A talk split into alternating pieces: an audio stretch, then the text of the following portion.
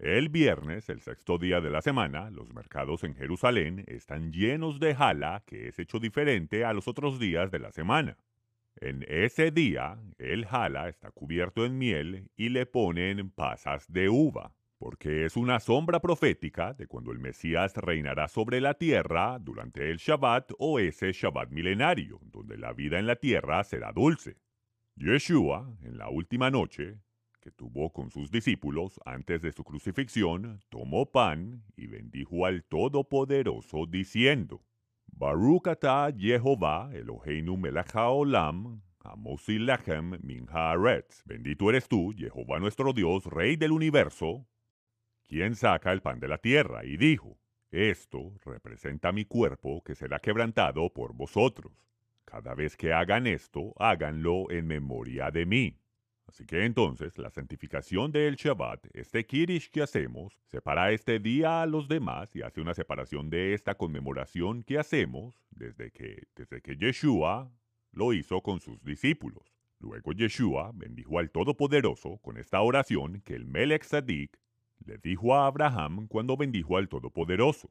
Baruch atah Jehová Eloheinu melech haolam, borei pri hagafen. Bendito eres tú, Jehová, nuestro Dios, Rey del universo, quien trae el fruto de la vid. Y Yeshua dijo, esto representa el pacto renovado que será pago con mi sangre. Cada vez que hagan esto, háganlo en memoria de mí.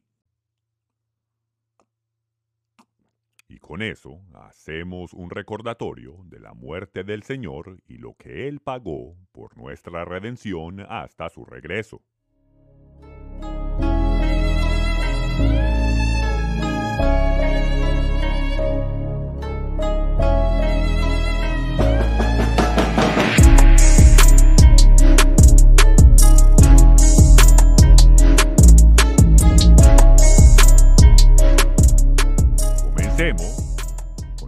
Del libro de Apocalipsis en la versión Reina Valera.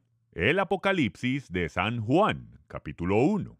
La revelación de Jesucristo que Dios le dio para manifestar a sus siervos las cosas que deben suceder pronto.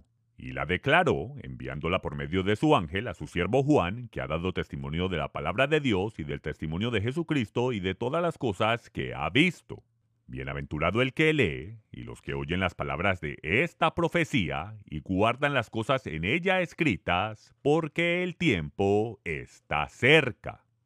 Ahora, en nuestro previo episodio, nosotros descubrimos o discutimos que esta no es la revelación o apocalipsis de San Juan, esta es la revelación o el apocalipsis de Yeshua el Mesías. No es la revelación de San Juan, pues no está revelando nada sobre él, es la revelación de el Mesías, de Yeshua como el Mesías. Y debemos comenzar entendiendo que la palabra revelación en el griego es apocalipsis. Así que este es el Apocalipsis, la revelación de Yeshua como el Mesías. Y discutimos también cómo Yeshua no ha cumplido a su totalidad su rol como el Mesías, pero sí ha cumplido por completo su rol como el profeta. De hecho, él es el profeta, el cual Moisés dijo que deberíamos estar pendientes, el profeta que el Todopoderoso levantaría en el futuro profeta que levantará de en medio de ti, de vuestros hermanos, de entre Israel. Y a ese profeta debemos Shema, debemos escuchar y debemos obedecer. Entonces, Yeshua vino la primera vez no solo como el siervo sufriente, sino que también como el profeta que viene a establecer las reglas del reino. Y lo tenemos que escuchar, y aquellos que no lo escuchan y obedecen, que no Shema al profeta, se les hará una investigación diligente y ellos serán juzgados de acuerdo a su obediencia a las palabras de ese profeta. Ahora, desafortunadamente, gran parte del mundo cristiano y hasta del mundo mesiánico, sí, ellos dicen, Él es el Mesías, Él es el Cristo, pero en verdad están haciendo lo que Él dice que hagan. Esa es la pregunta. Porque la mayoría de la gente simplemente están sacando versículos fuera de contexto, un versículo de por aquí, otro de por allá, y se están inventando lo que ellos creen que Él nos mandó a hacer. Solo toman los versículos que les convienen, cuentan historiecitas de Jesús y simplemente hacen lo que ellos quieren hacer, lo que su denominación dice que hagan. Cuando el mismo Yeshua nos dijo que si queremos ser sus discípulos, que tomemos nuestra cruz y nos pongamos en línea. Porque el mundo me odia y me matará, y el mundo los odiará a ustedes y los querrá matar por seguirme a mí.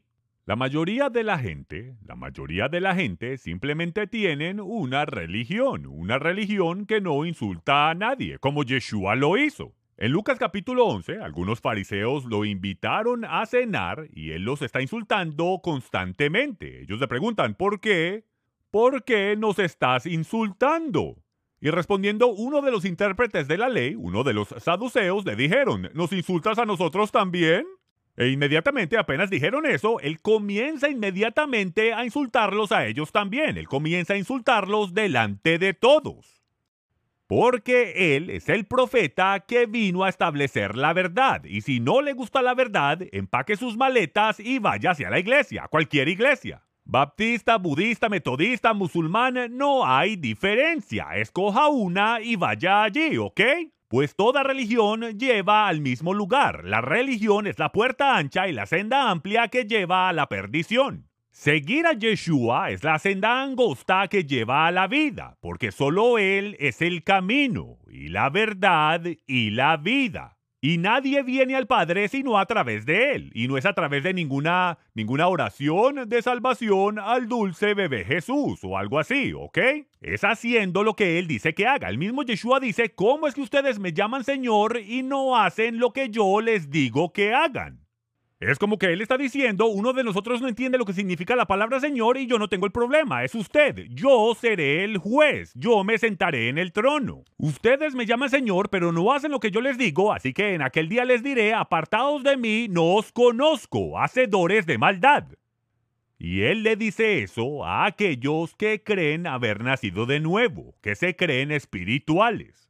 Él está hablando a creyentes, damas y caballeros, porque dice que han profetizado en su nombre, que han sacado demonios en su nombre y han hecho milagros en su nombre. Y él les dice, apartados de mí, no os conozco, ustedes que no tienen la Torah.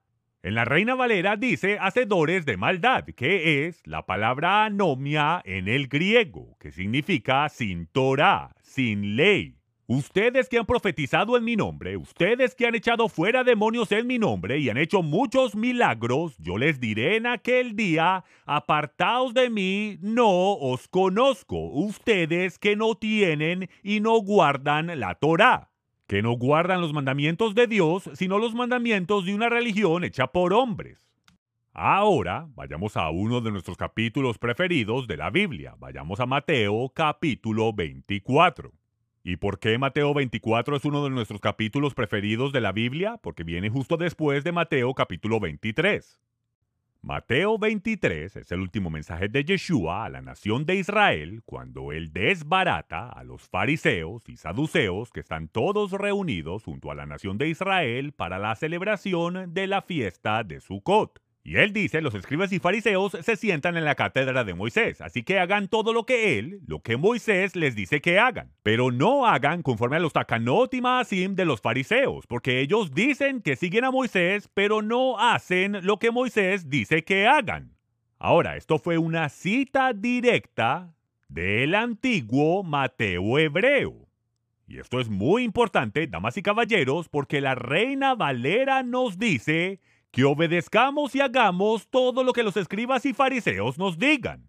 Si esas fueran las palabras de Yeshua, damas y caballeros, fuera un loco esquizofrénico. Porque en todas sus enseñanzas, en todo lo que él hace hasta ese punto, él está trayendo división. Él está diciendo, esto es lo que Moisés dijo, esta es la Torah, estos son los mandamientos del monte Sinaí. Pero de este lado están las reglas y regulaciones de hombres que él constantemente y deliberadamente quebrantó delante de todos. Y aquellos que leen los evangelios, todos los evangelios, y de hecho les recomiendo que lean los evangelios cronológicos donde lo podrán ver todo en contexto, damas y caballeros, donde Yeshua deliberadamente quebranta las reglas y regulaciones de un sistema religioso hecho por hombres que dominaba la tierra de Israel en su día.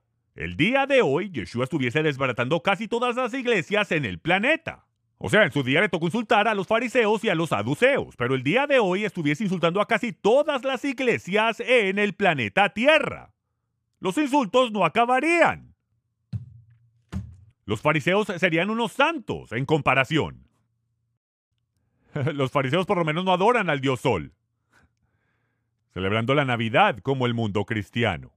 Bueno, pero bueno, antes de llegar al capítulo 24, cuando él, cuando él termina justo al final de su disertación, cuando le dice a los escribas y fariseos hipócritas, porque recorréis el mar y la tierra para hacer un prosélito, y cuando llega a hacerlo, lo hacéis hijo del infierno dos veces más que vosotros. Ustedes sepulcros blanqueados, que por fuera lucen hermosos y religiosos, pero por dentro están llenos de huesos de muertos, podridos, inmundos, que no sirven para nada. E inmediatamente se fue de allí furioso diciendo, no me volveréis a ver hasta que digáis, en las palabras del profeta David, Baruch haba Hashem Jehová. Bendito el que viene en el nombre de Jehová. Él sale furioso de la asamblea en el monte del templo, y sus discípulos vienen a él y le dicen, en el capítulo 24, versículo 1, cuando Jesús salió del templo, y se iba, se acercaron sus discípulos para mostrarle los edificios del templo. Ahora, no es la palabra edificios como el templo entero, está hablando es de los detalles del templo, la, la arquitectura detallada. Él está hablando de la construcción, de la arquitectura, de las columnas, de estas cosas, de todo lo que estaba ocurriendo con la remodelación del templo por parte de Herodes. De eso es lo que ellos le están hablando a Yeshua, y cuando lees estas cosas en contexto te das cuenta de que ellos están cambiando el tema. Cuando Yeshua sale del monte del templo, esa es la última vez en la cual ellos a él lo confrontan e inmediatamente ellos empiezan a planear con Judas cómo matarlo. Solo unas cuantas horas antes dijeron que no lo prenderían durante la fiesta para evitar un alboroto, pero después de que Yeshua los desbarata delante de toda la nación de Israel, deciden matarlo, deciden matarlo inmediatamente. Y él sale furioso del templo y sus discípulos dicen, oh Señor, ¿no, ¿no le parece increíble esa columna, la arquitectura en este edificio? ¿No se ve eso, no se ve eso espectacular?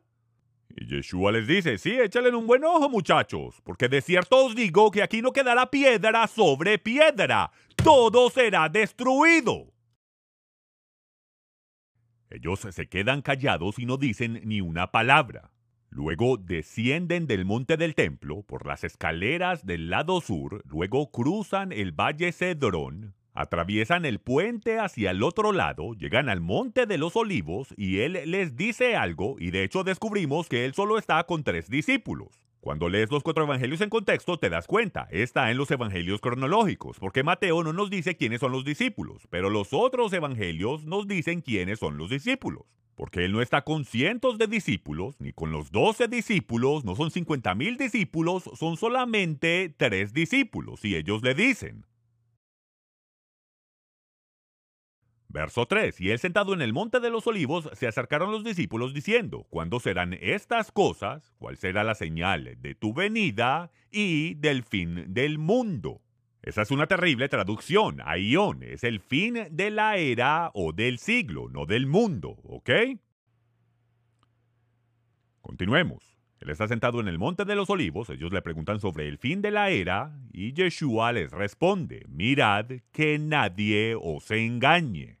Mejor dicho, presten atención, les voy a decir algo para que nadie los pueda engañar.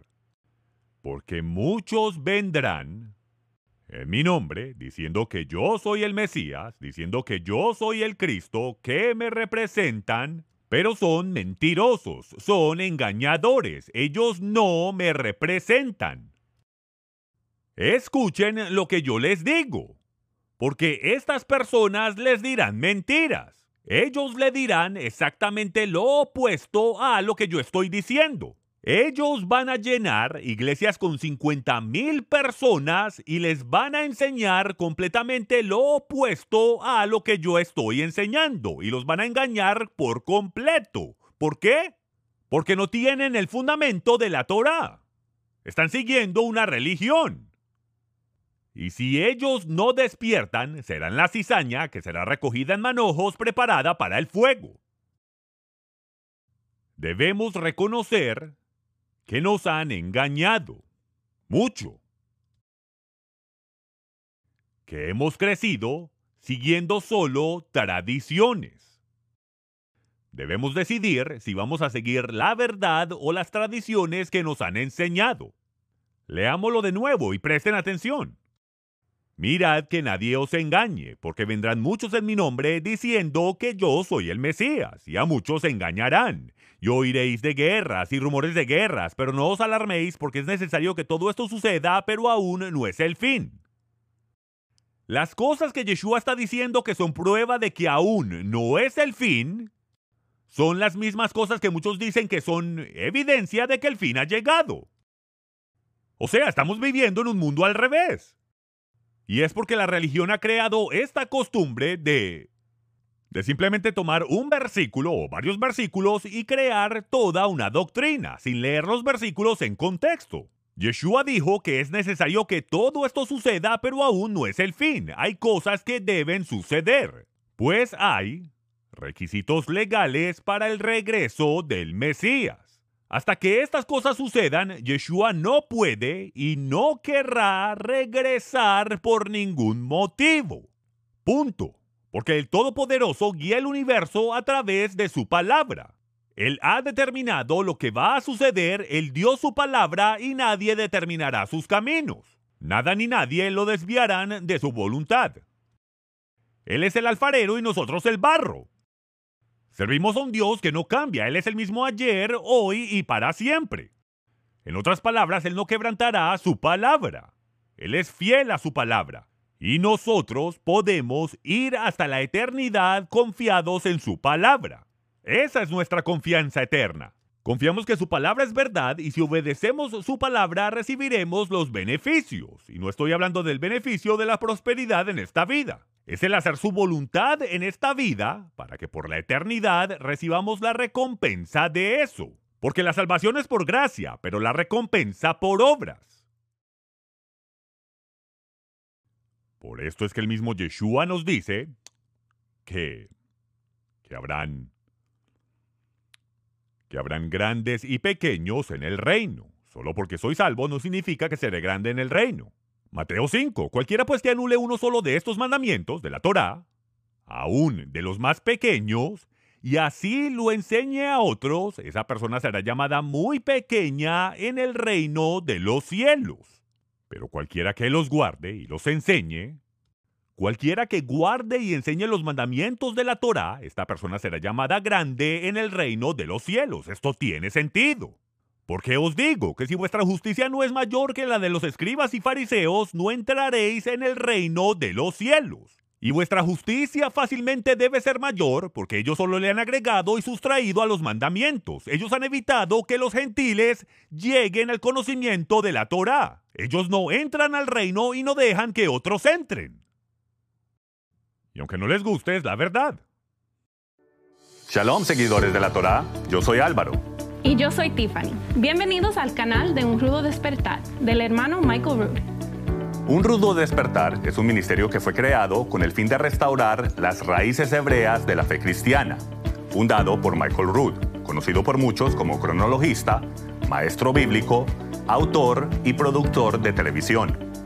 Michael comparte descubrimientos arqueológicos e históricos en la tierra de Israel que confirman la veracidad de las escrituras hebreas. En este canal ustedes encontrarán una gran comunidad de habla hispana que disfruta los videos de Michael y programas de radio que se publican semanalmente acerca de diversos temas como la salvación, los dones espirituales, el libro de Apocalipsis, la historia de la iglesia, la situación actual de Israel y temas controversiales como la circuncisión, la ley y la gracia, la ideología de género y otros. Suscríbase a nuestro canal y presione la campana para recibir notificaciones cuando nuevos videos sean publicados. Los invitamos a ver nuestras series, nuestros últimos programas y a dejarnos sus comentarios. Nos, vemos. Juan nos continúa dando testimonio de las cosas que él ha visto, y él ha registrado estas cosas por orden de revelación divina. Así que vayamos a Juan capítulo 19, versículo 30, donde Juan nos describe estas cosas que él ya ha visto, y a él le fue encargado registrarlas. Cuando Yeshua hubo tomado el vinagre, él declaró, él dijo, consumado es, e inclinando la cabeza entregó el espíritu. Dice entonces que los judíos, los fariseos, por cuanto era la preparación de la Pascua, a fin de que los cuerpos no quedasen en la cruz en el día de reposo, pues aquel día de reposo era el Shabbat solemne, no era el Shabbat semanal, era un Shabbat solemne porque era el primer día de la fiesta de panes sin levadura. ¿Ok? Por eso fue que le rogaron a Pilato que les quebrasen las piernas y fuesen quitados de allí. Así que entonces vinieron pues los soldados y quebraron las piernas al primero, y asimismo al otro que estaba con él. Mas cuando llegaron a Yeshua, como lo vieron ya muerto, no le quebraron las piernas, pero uno de los soldados, con una lanza, le abrió el costado, e inmediatamente, instantáneamente, salió sangre y agua. Y en el versículo 35 dice, y el que lo vio, yo, Juan, yo Juan doy testimonio y mi testimonio es verdadero. Yo sé que digo la verdad para que vosotros también creáis. Ahora, ¿qué fue lo que vio? ¿Qué fue lo que vio que él detiene la narración completa diciendo que él vio cuando la lanza fue atravesada a su lado y salió y de su lado salió agua y sangre del lado del Mesías? Y doy testimonio, doy testimonio de lo que vi. Yo vi lo que vi, yo vi lo que vi, pues yo estaba allí. Todos los otros discípulos habían huido. Yo estaba allí con las mujeres y yo vi, yo doy testimonio de que yo vi cuando le abrieron el lado con una lanza y lo que salió fue agua y sangre. Primera de Juan, capítulo 5, versículo 1. Comencemos a leer. Vayan allí. Este es el testimonio de Juan, y su testimonio es verdadero. Este es el testimonio que él da de la palabra de Dios y del testimonio de Yeshua, de lo que él vio.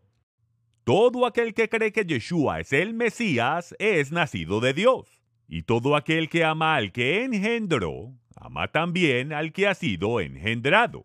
En esto conocemos que amamos a los hijos de Dios, cuando amamos a Dios y guardamos sus mandamientos, pues este es el amor de Dios, que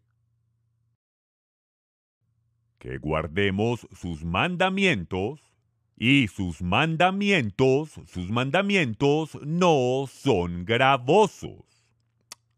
Este es el testimonio de Juan, damas y caballeros, y él está claro en lo que está diciendo. Amar a Dios es guardar sus mandamientos. Verso 8, y tres dan testimonio en la tierra, el espíritu, el agua y la sangre, y estos tres concuerdan. Ahora, les voy a enseñar una falsificación que se encuentra en casi todas nuestras versiones de la Biblia, en, básicamente en todos los idiomas alrededor del planeta. Regresemos y leamos desde el versículo 6. Este es Yeshua el Mesías, que vino mediante agua y sangre, y el Espíritu es el que da testimonio porque el Espíritu es verdad, porque tres son los que dan testimonio en el cielo. El Padre, el Verbo y el Espíritu Santo, y estos tres son uno, y son tres los que dan testimonio en la tierra. Ahora, todas estas palabras que acabo de leer, el cielo, el Padre, el Verbo y el Espíritu Santo, y estos tres son uno, y tres son los que dan testimonio en la tierra, Nada de eso se encuentra en ninguno de los textos antiguos. Todo eso fue agregado cientos y cientos de años después, después de Eusebio. Los cohortes de Eusebio, su pandilla, su gente, ellos agregaron esto junto con lo que dice en Juan 6.4 y estaba cerca la Pascua, la fiesta de los judíos. Ahora, esto se encuentra fácilmente teniendo siempre los textos griegos a nuestra disposición. De hecho, esta es mi versión preferida de los textos griegos, y como pueden ver, la uso bastante, ya hasta me quedé, me quedé sin, sin la tapa. Pero, sin embargo, esto me dice exactamente, eh, si voy aquí a esta sección, a la sección, ¿dónde estoy? Aquí voy a las notas a pie de página y a...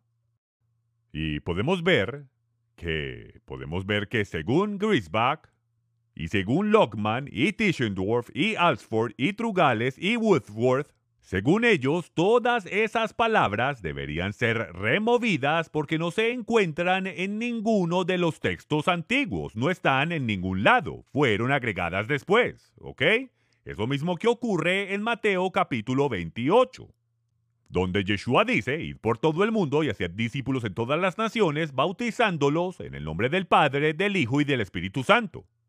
Esas palabras no se encuentran en los textos antiguos. Eusebio de hecho citó Mateo capítulo 28 19 veces palabra por palabra y todas las veces usó bautizándolos en mi nombre. Él nunca dijo en el nombre del Padre, del Hijo y del Espíritu Santo. Escuchen, hay versiones de la Biblia que dicen que celebremos la Pascua todos los años el primero de abril. El primero de abril es el Día de los Tontos en los Estados Unidos. ¿Cómo es que lo dice en la Escritura? El decimoquinto día del mes de El Aviv. Pero si dices eso, nadie te va a entender. ¿Por qué? Porque somos un montón de analfabetos bíblicos hoy en día. Nadie está leyendo la Biblia. Regresemos a la Escritura y dejemos de jugar a la religión. Ok, no nos interesa un evangelio social, nos interesa el evangelio del reino al cual mucha gente desafortunadamente no quiere despertar. El mismo Yeshua nos dijo que muy poca gente, muy poca gente encontrará el camino que lleva a la vida.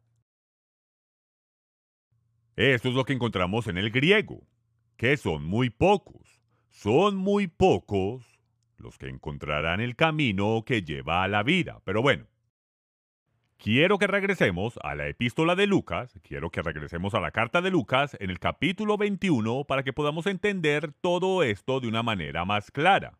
Mateo, Marcos, Lucas, vayamos a Lucas, capítulo 21, versículo 8. Vayan todos conmigo. Él entonces dijo, Yeshua dijo, mirad que no seáis engañados, porque muchos vendrán en mi nombre diciendo que yo soy el Mesías, y el tiempo está cerca que el tiempo ha llegado, está cerca, que es inminente, que ya está aquí. ¿Y de qué tiempo es a lo que esto está haciendo referencia? Al tiempo de su regreso. Eso es lo que se nos dice en Mateo. Sus discípulos le preguntan, ¿cuál será la señal de tu venida? Y él les responde que ellos van a venir y van a decir que él es el Mesías, que lo representan y que su venida, su llegada está cerca. Así que, no vayáis en pos de ellos. No los sigan. Son mentirosos, son engañadores. Ellos no me representan a mí, ellos solo representan a su falsa denominación, a sus organizaciones religiosas. Ellos solo están ahí para exprimirlo por todo su dinero, diciéndole que lo venda todo, que les dé el dinero y se vaya a vivir en una choza porque el fin del mundo llegará mañana. Y harán esto año tras año tras año. Y como siempre, los tontos que no leen lo que digo serán engañados por estos farsantes. Y para los que no conocen este ministerio, de hecho estoy siendo educado porque la Biblia los llamaría imbéciles. De hecho, en la historia de las diez vírgenes, cinco eran prudentes y las otras cinco eran taradas, eran imbéciles en el griego. ¿Ok? Oh, ¿no sabía eso? Así es. Tenemos vírgenes taradas en este mundo. Pero bueno, continuemos. Y cuando, cuando ustedes escuchen de guerras y disturbios, no os alarméis. Cuando os digan que un hombre puede ser una mujer si así lo desea, no os alarméis, porque los que dicen eso, esas personas son imbéciles también. ¿O qué tal la idea de todos estos imbéciles de que un hombre también puede quedar quedar embarazado? Un hombre embarazado, por favor. Están más locos que una cabra. Porque es necesario que estas cosas acontezcan primero. Es necesario que estas cosas acontezcan primero, pero el fin no será inmediatamente. Entonces les dijo Yeshua, se levantará nación contra nación y reino contra reino, habrán grandes terremotos y plagas y hambres en diversos lugares y habrán terrores y grandes señales del cielo. La luna se convierte en sangre, el sol se oscurece, las estrellas caen del cielo. Lo que parecen ser estrellas, no literalmente Alfa Centauri cayendo del cielo, porque eso sería la destrucción de todo. Hambres en diversos lugares, ok. Grandes señales del cielo, pero antes de todas estas cosas, Antes de estas cosas os echarán mano y os perseguirán, entregándoos a las sinagogas y cárceles, llevándoos ante reyes y gobernantes por causa de mi nombre. Y esto os será ocasión para dar testimonio. Por tanto, proponed en vuestro corazón no preparar de antemano vuestra defensa, porque yo os daré palabras y sabiduría que ninguno de vuestros adversarios podrá resistir ni refutar. Mas seréis entregados aún por padres, y hermanos, y parientes y amigos, y matarán a algunos de vosotros, y seréis odiados de todos por causa de mi nombre. Sin embargo, ni un cabello de vuestra cabeza perecerá. ¿Cómo puede ser eso? Puede ser por la resurrección. Esa es la única manera en que esto puede ser verdad. O lo van a matar, no lo dude. ¿Entienden? Pero con vuestra perseverancia ganaréis vuestras almas. Pero cuando veáis a Jerusalén rodeada de ejércitos, sabed entonces que su desolación está cerca, está a la puerta, es inminente. ¿Ok? Ahora, ¿ocurrió esto en el año 70 de la era común? Perdón, en el 68 de la era común. Yo sé que el Papa y sus secuaces dicen que fue en el 70. Pero los eruditos judíos dicen que el templo fue destruido en el 68 de la era común. Eso es importante. Yeshua fue crucificado en el 28 por los próximos 40 años la cuerda escarlata que se ponía en la puerta no se volvió a convertir blanca. Y en el 68 el templo fue destruido. Ahora, ¿estaba Jerusalén rodeada de ejércitos en aquel entonces? Por supuesto que sí, pero de eso no es lo que él está hablando aquí. Cuando él dice en Mateo 24, por tanto cuando veáis la abominación de la desolación que se habló por medio del profeta Daniel, colocada en el lugar santo, si estáis en Jerusalén, huid de inmediato. No baje a sacar nada de la casa, no regrese del campo para tomar una capa, si está en Jerusalén, salga como un perro regañado y ore que no sea en Shabbat porque no encontrará ni un taxi ni un bus por ningún lado. De hecho, no dice nada del bus o taxi, pero les estoy dando la adaptación moderna, porque así es como es en Jerusalén en el Shabbat hoy en día. Si tienes que sacar a dos millones de personas de allí, lo veo bastante complicado en el Shabbat, ¿ok? Ahora, cuando veas la abominación de desolación hablada por el profeta Daniel, esa abominación de desolación ya había ocurrido cuando Antíoco Epifanes y su ejército griego pusieron la abominación de desolación, la estatua de Zeus, en el monte del templo en el cumpleaños de Zeus el 25 de diciembre, declarando a Zeus como Dios. Pero ¿es eso de lo que Yeshua está hablando? Él está hablando de una abominación de desolación futura. Hay más de un solo cumplimiento de estas profecías y se podrá dar cuenta de eso si tan solo casualmente lee las escrituras. Y no simplemente escoge versículos al azar. Entonces, cuando veáis esto, sabed que su desolación está cerca. Entonces, los que estén en Judea huyan a los montes, y los que estén en la ciudad aléjense, y los que estén en los campos no entren en ella, porque estos son los días de venganza, para que se cumplan todas las cosas que están escritas. Mas hay de las que estén en cinta y de las que estén criando en aquellos días, porque habrá una gran calamidad sobre la tierra, e irá para este pueblo, y caerán a filo de espada, y serán llevados cautivos a todas las naciones, y Jerusalén será hollada por los gentiles hasta que los tiempos de los gentiles se cumplan. Y habrá señales en el sol, en la luna y en las estrellas, y sobre la tierra angustia entre las naciones, perplejas a causa del rugido del mar y de las olas, desfalleciendo los hombres por el temor y la expectación de las cosas que vendrán sobre el mundo, porque las potencias de los cielos serán sacudidas. Y entonces verán al Hijo del Hombre que viene en una nube con poder y gran gloria. Y cuando usted vea que estas cosas comiencen a suceder, alce la mirada, levante la cabeza, porque vuestra redención está cerca. Por fin ha llegado, es inminente. Porque escuchen, hasta que todas estas cosas se cumplan, Yeshua no podrá y no querrá regresar, pues no hay rapto de pretribulación. Así dice Jehová. No hay rapto de pretribulación. Punto. Y no estoy diciendo que no habrá arrebatamiento, por supuesto que lo hará, habrá un rapto, pero no será antes de la tribulación. Todos estaremos aquí durante la tribulación, por lo menos aquellos que estén vivos. Donde no estaremos o para lo que seremos raptados es para la ira de Dios. Pero para la tribulación que vendrá sobre el mundo, todos estaremos allí. De hecho, podemos decir que mucha gente está hoy en día en la tribulación. Vaya, pregúntale a los cristianos que viven en países musulmanes. Vaya y pregúntale a casi un tercio de millón de cristianos, los cuales han sido asesinados en países musulmanes, si no estamos en la tribulación. Hay cosas que están pasando, damas y caballeros, y usted debe levantar la cabeza y abrir los ojos.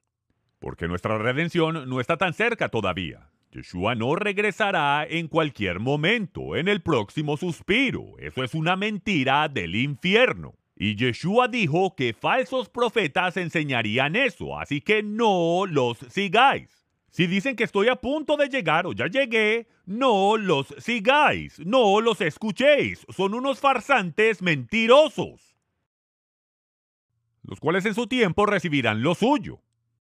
Cualquiera que le diga lo contrario de lo que Yeshua dijo es un mentiroso, no le creáis. Porque cuando comience la tribulación, todos estaremos aquí y seremos parte de la acción. Así que prepárese porque cuando comience a llover fuego y azufre, estaremos más cerca a la redención. Pero por ahora vamos a orar.